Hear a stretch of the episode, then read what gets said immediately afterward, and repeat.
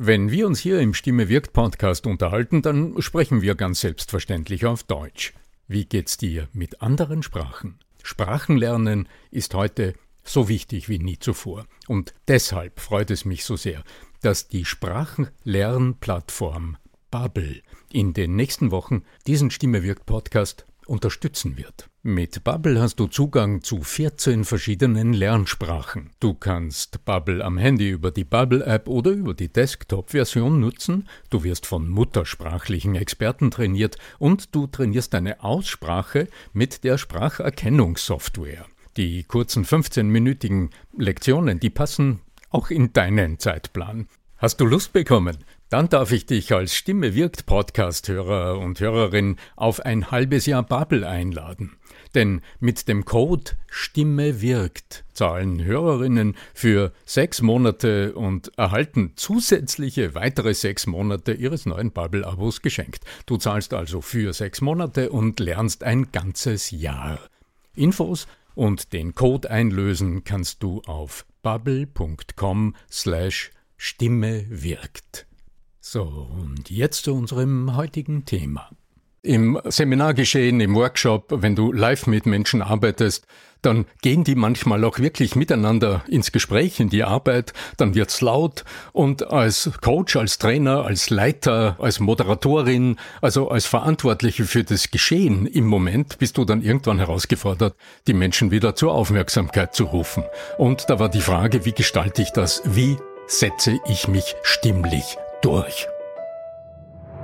Der Ton macht die Musik.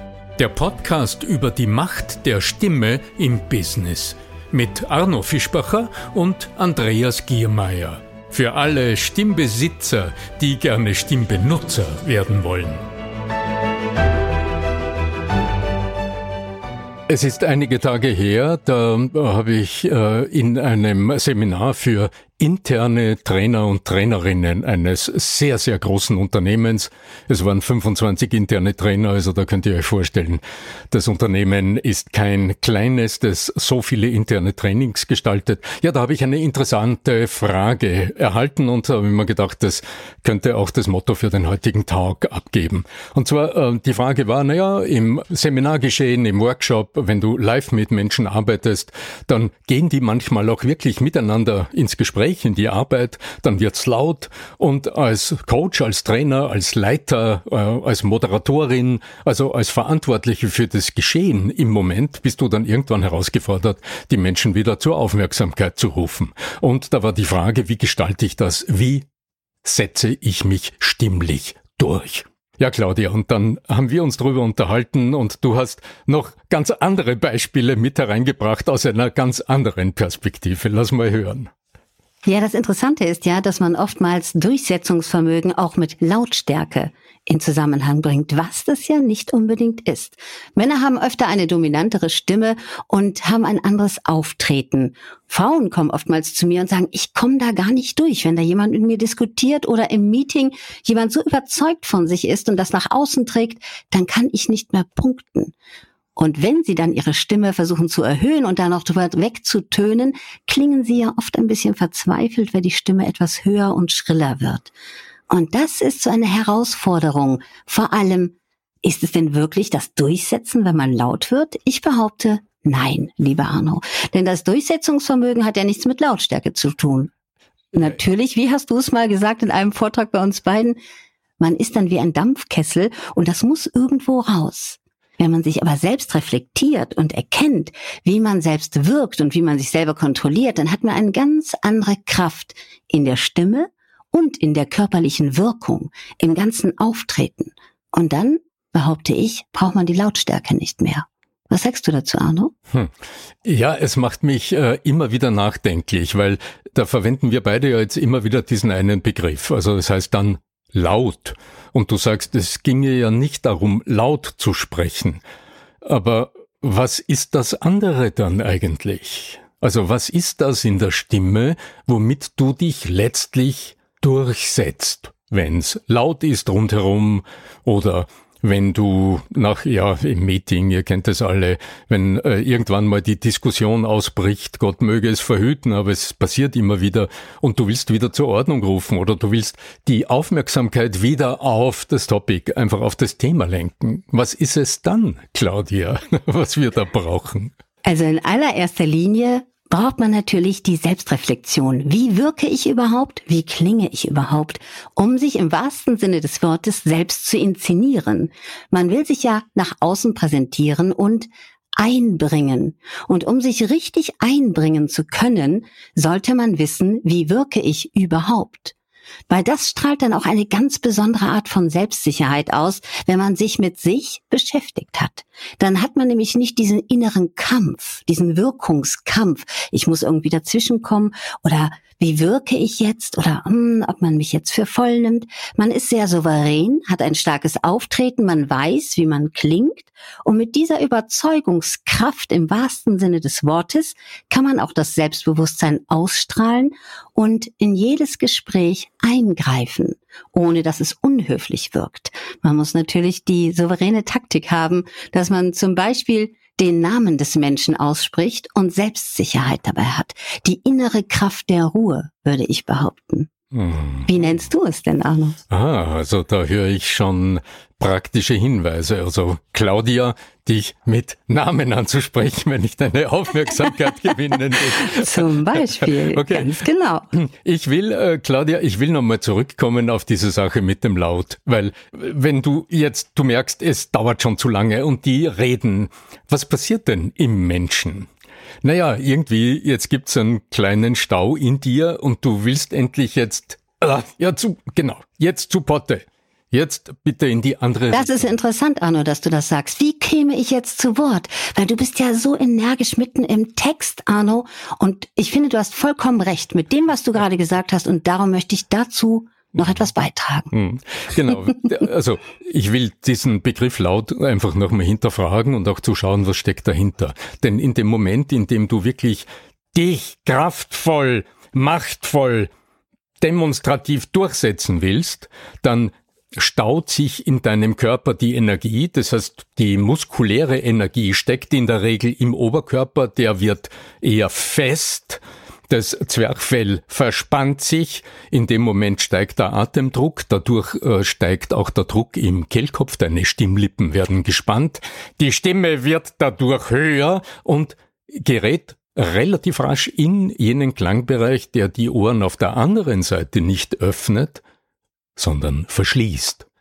Und dann ist deine Stimme nicht nur lauter geworden, das ist ja ein sehr allgemeines Wort, sondern deine Stimme klingt plötzlich anders. Sie klingt weniger rund und voll und so, als würdest du geerdet von deinem Standpunkt aussprechen, sondern die Stimme klingt dann eine Spur gepresst, eine Spur enger, heller, mm, ja, ein, ein bisschen quäkender vielleicht im engeren Sinne und deutlich höher. Und das ist jeder, jener Klangbereich, der im Grunde als Belästigung, ich sag's mal äh, sehr direkt, als Belästigung wahrgenommen wird auf der anderen Seite. Und im Gehirn gibt's einen Filter. Wenn diese Töne äh, zu hören sind, dann macht das Gehirn einfach den Deckel zu beim Ohr innen gewissermaßen und hört nicht hin. Zusätzlich wirkt der Sprecher ja auch noch unsicher, nicht wahr, Arno? Äh, ja. Also wenn einer so die Stimme rauspresst und so diese verkrampften Schultern hat, was der andere ja spüren kann und dieses unsichere im Blickkontakt, ich will jetzt unbedingt da durch, dann wirkt das alles sehr nervös, sehr unsicher und damit punktet man natürlich gar nicht. Mich interessiert, Richtig? ja, mich interessiert auch immer, wie ist das Führungsverhalten in dem Moment? Also wenn du es jetzt beruflich denkst, aber denkst auch privat. Wenn du deinen Willen durchsetzen willst, auch in der Erziehung, jetzt du bitte dieses oder jetzt räum endlich dein Zimmer auf, dann demonstrierst du äh, deine Einstellung, dann demonstrierst du, wie du denkst, dass Menschen dir folgen. Wie du denkst, dass du in die Aufmerksamkeit von Menschen gelangst, aber letztlich demonstrierst du nur, dass du gerade dabei bist, deinen Willen durchzusetzen, ganz egal, was auf der anderen Seite passiert und wie groß die Bereitschaft bereits ist. Du zeigst also, wie du gewohnt bist, Ziele zu erreichen, nämlich drüber äh, bügeln. Und das ist allemal sowohl im, äh, ich denke, im privaten Leben als auch im Beruf kein gutes Führungssignal. Also das zeigt sehr viel von deiner Einstellung und von deiner inneren Haltung anderen Menschen gegenüber. Also äh, dieses besser nicht. Jetzt ist nur die Frage, wie tun wir es? Also einen guten Hinweis hast du ja bereits gegeben, einfach die Aufmerksamkeit zu erlangen, indem du dein Gegenüber mit Namen ansprichst. Das würde ja auch heißen, dass du, bevor du losplärst und sagst, was du gerade sagen willst, dass du zuerst dein Gegenüber wahrnimmst, also bereit bist, mal hinzuschauen und äh, überhaupt wahrzunehmen, zu wem sprichst du. Und deine Stimme wird sofort reagieren und wird von dem Ton, der deutlich zeigt, dass du nur innerhalb der funktionellen Kommunikation bist, also quasi zu, von Führungskraft zu Angestellten, von Vater oder Mutter zu Kind, also innerhalb dieses Rollengefüges, dass du aus dem aussteigst und innerlich bereit bist, mit dem Individuum, das dir gegenüber ist und Bedürfnisse hat etc., bereit bist, auf das einzugehen, Claudia. Ich muss ja leise lachen, wenn du sagst, ich sage deinen Namen, bevor ich losplärre. das wäre dann ja auch nicht gewinnbringend. Nee, nee, genau. Claudia, jetzt bitte endlich, genau. Das, das Wichtigste ist, denke ich, dass man sich im Kopf mal klar macht, dass man einen Menschen eher für sich gewinnen sollte und dann die Entzeugung, Überzeugungskraft von alleine eintritt, als wie von oben drauf zu hämmern. Das funktioniert ja nicht. Wie sind wir Menschen denn selbst? Sind wir offen, wenn jemand auf uns so einredet? Oder braucht es doch etwas anderes von der inneren Haltung, um den anderen Menschen in seinem Gehirn wirklich erreichen zu können? Wenn ich jetzt auf dich einrede, rede, rede, rede, dann schaltest du ja innerlich ab. Also ich punkte null. Mhm.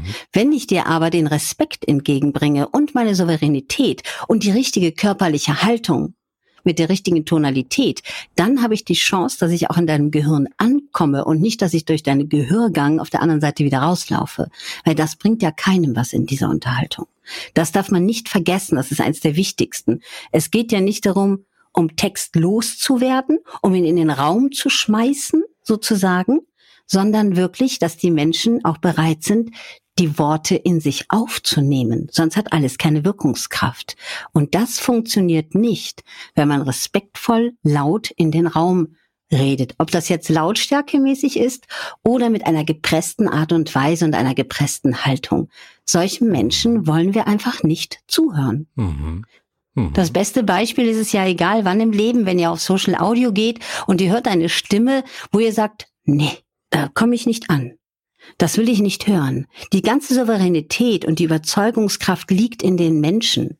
Die liegt nicht darin, dass jedes Wort perfekt ist, sondern in der Energie, die ein Mensch mit nach außen bringt. Und nur wenn wir spüren, dass ein Mensch mit uns mit Respekt redet und uns wahrnimmt, reden wir gerne mit ihm und hören ihm gerne zu. Natürlich gehört die körperliche Haltung dazu. Wenn ich zum Beispiel, ich sag's immer wie die Kinder in der Schule, die zeigen auf, die wollen sich melden. Wenn ich so eine Art und Weise nicht natürlich mit Hand nach oben, sondern meinen Körper aufrecht halte, dass ich präsent bin und meine Gestik und Mimik dem anpasse, dann spürt man auch, dass ich etwas zu sagen habe. Was sagst du dazu, Arno?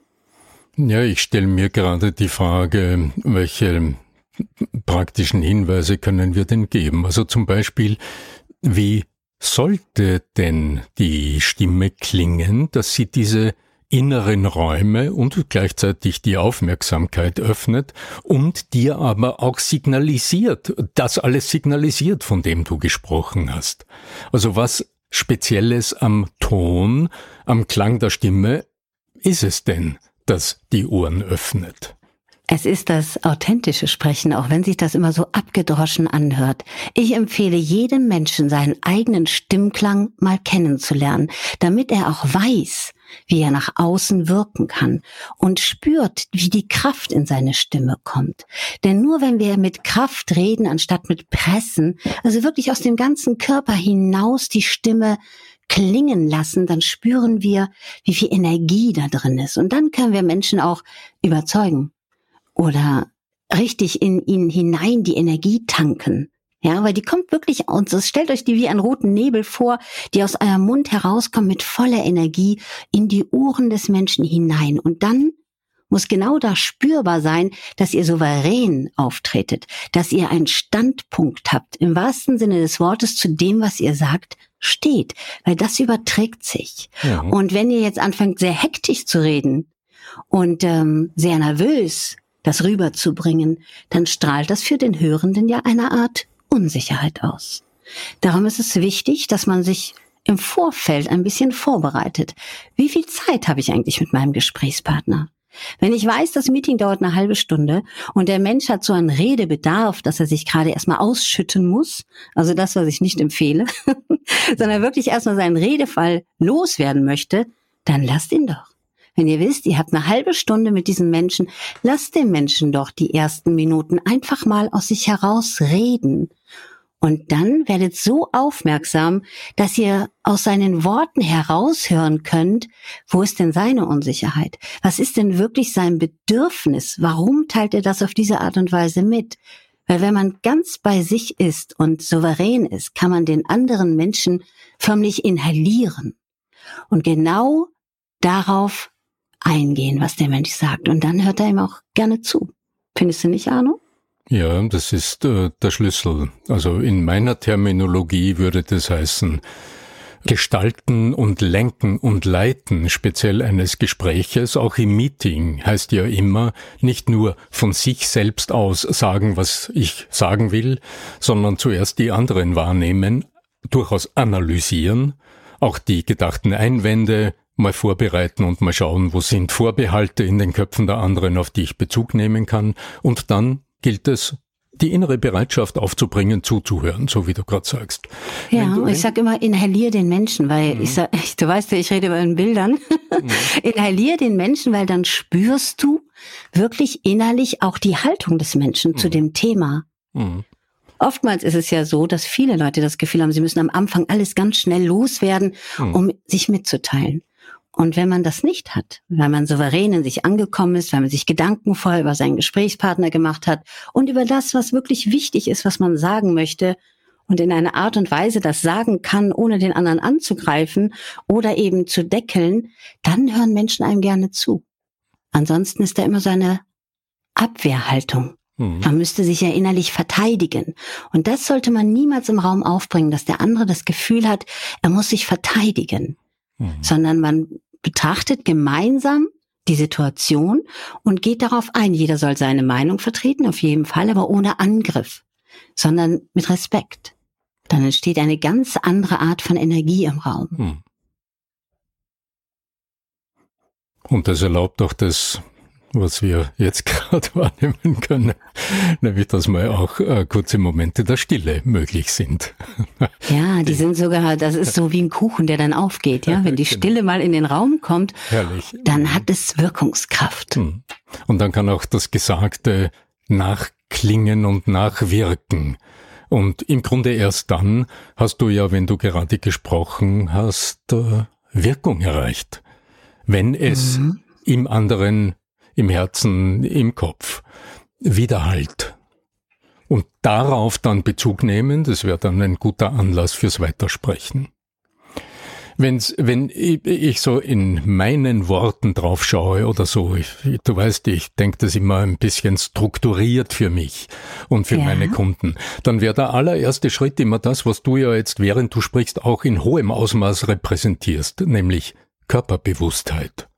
Also mhm. bevor du lossprichst, wenn du schon einmal, wenn es herum laut ist, zu Wort kommen willst, dann hieße der erste Schritt, steig aus dieser inneren Maschine aus und erlebe dich für einen kurzen Moment selbst. Und nütze diese Gelegenheit, dich körperlich neu zu organisieren. Der Arbeitsbegriff im Training, im Coaching wäre, wechsle in den Kutschersitz, setz dich einfach anders hin, spür dich, du wirst ein bisschen größer, in dem Moment aktivierst du in dir schon deine Atemräume. Auf die Stimme wirkt das deshalb so stark, weil jetzt das Fundament deiner Stimme klarer und voluminöser, insofern kraftvoller wird, ohne höher zu sein. Das ist der Ton, der dann so als Brustton der Überzeugung wahrgenommen wird. Mehr Volumen, größere Vokalräume, also die Tonhaltedauer der Vokale beim Sprechen wird plötzlich eine Spur länger. Dadurch verströmst du mehr emotionale Energie Und dann erst ist die Frage, worauf nehme ich Bezug beim Sprechen? Geh nicht von dir aus, sondern geh vom anderen aus. Jetzt kannst du, wenn du zugehört hast, kurz aufgreifen mit einem, mit einer kleinen Replik oder einem rhetorischen Echo, was du gehört hast. Also du zeigst, dass du zugehört hast und dann erst wechsle zu deinem Standpunkt. Das wären meine Five Cent, wie man so schön sagt. Ich habe das mal erlebt, Arno, und dann hat das jemand bei jedem Satz gemacht. Das war natürlich auch sehr fremdlich. Ich sage immer, ja, also dass er jedes Mal das erste nochmal wiederholt hat. Lehrbuch gelesen. Das wurde in irgendeinem Seminar falsch verstanden. Hat es falsch verstanden ich sage nur als Tipp, ist es ein guter äh, Moment, auch wenn man mal nachdenken möchte. Also wenn man sich guter, selbst die Zeit kurz geben mhm. möchte, um nochmal darüber nachzudenken, wie man reagieren will, dann könnte man auch die Antwort nochmal spiegeln. Mhm, genau. ja, man erlebt schon manchmal so lustige Dinge. ja, ja. Und ähm, was ich auch gerne als Tipp mitgeben möchte, lerne deine Stimme mal kennen, wenn du wütend bist, wenn du gereizt bist. Geh mal gedanklich in die Situationen rein und stell dich am besten vor einen Spiegel und nimm das auf. Schau dich mal dabei an oder vor der Kamera, wie wie bist du dann? Wie ist deine Mimik, deine Haltung, deine Gestik? Würdest du dann noch mit dir reden wollen oder geht das auch ein bisschen überzeugender? Hm. Wie beim Fahrradfahren kann man alles üben. Und so lernt man seine ganze Energie kennen, indem dass man in unterschiedlichen Haltungen gedanklich wirklich das mal vor der Kamera einspricht, nur für sich selbst, so dass man sagt, ich bin heute mal gedanklich ein Nachrichtensprecher und bring das mal richtig energisch rüber. Und dann rede ich mal vielleicht mit dem Geschäftspartner gedanklich, den ich nicht so gut leiden kann und mit einem sympathischen. Ruhig immer mit einem Gesprächsthema, was anstrengend ist, einfach für sich zum Üben, damit man mal weiß, wie gehe ich eigentlich auf andere Menschen zu, wie wirke ich eigentlich Oftmals entwickelt sich dann auch ein Verständnis dafür, warum andere Menschen einem nicht so gerne zuhören. Und daran kann man ja arbeiten. Mhm, ja, siehst du. Und ähm, genau dazu, weil es gut dazu passt, äh, werde ich einfach im Anschluss hier auf LinkedIn oder auch im Podcast die drei Sprechausdruck-Checklisten verlinken. Die, mhm. ähm, weil die Frage ist ja immer, wenn ich es dann höre, was höre ich da eigentlich? und wenn man ja. nicht gewohnt ist, Stimmen zu hören, dann hörst du, ja, du hörst dich sprechen, du hast schon so ein Bauchgefühl, stimmt's oder stimmt's eher nicht, ja, aber du hast wenig Anhaltspunkte und da lohnt es oft mit einer Checkliste in der Hand, also einfach mit so einer Analyse Hilfe in der Hand mal zu überprüfen, die einzelnen Punkte durchgehen und sagen eher eher ja, eher nein, so dass du eine genauere Selbsteinschätzung gewinnst und dann auch sagen kannst, okay, das hier einen grünen Check, ja, hier einen, einen grünen Haken und vielleicht zu diesem oder einem Punkt, da schaue ich mal genauer hin und hier setze ich an. Da möchte ich noch einen wichtigen Hinweis geben. Meistens sind wir zu uns selbst viel strenger als alle fremden Menschen. Also wenn man das mit sich selbst macht, diese Übung, darf man schon zu sich freundlich sein und sich auch selber respektieren, wie man auftritt und daran arbeiten. Denn die innere Haltung, die inneren Werte und die Art und Weise, wie man denkt, die trägt man mit nach außen. Das hört man in jedem Wort, in jedem Satz, die Energie, wie einer zu sich selber steht und wie er das rüberbringt. Das ist sehr wichtig, dass man mit sich selbst und seinen Gedanken und seinen Werten mit dem Körper und der Stimme in Einklang ist. Denn dann klingt man stimmig. Mhm, genau. Ja, und dann erledigt sich die Frage, wie setze ich mich stimmlich durch? Wie hören mir Menschen zu? Wie komme ich zu Wort? Wahrscheinlich wie von selbst. Danke fürs Zuhören. Das war ein Gespräch, das ich mit Claudia Kohnen, der Umsatzstimme, geführt habe im Rahmen eines LinkedIn Audio. Die Macht der Stimme der Praktiker Stammtisch. Dieses LinkedIn Audio, also dieses Gespräch mit Teilnehmerinnen und Teilnehmern aus der Zuhörerschar findet ähm, jeden ersten Dienstag im Monat live über LinkedIn statt. Wenn du mit mir noch nicht verbunden bist, dann geh bitte einfach auf LinkedIn und suche nach mir, dem Arno Fischbacher, und schick mir eine Vernetzungsanfrage. Ich freue mich auf dich. Bis zum nächsten Mal im Stimme wirkt Podcast. Möge die Macht der Stimme mit dir sein. Dein Arno Fischbacher.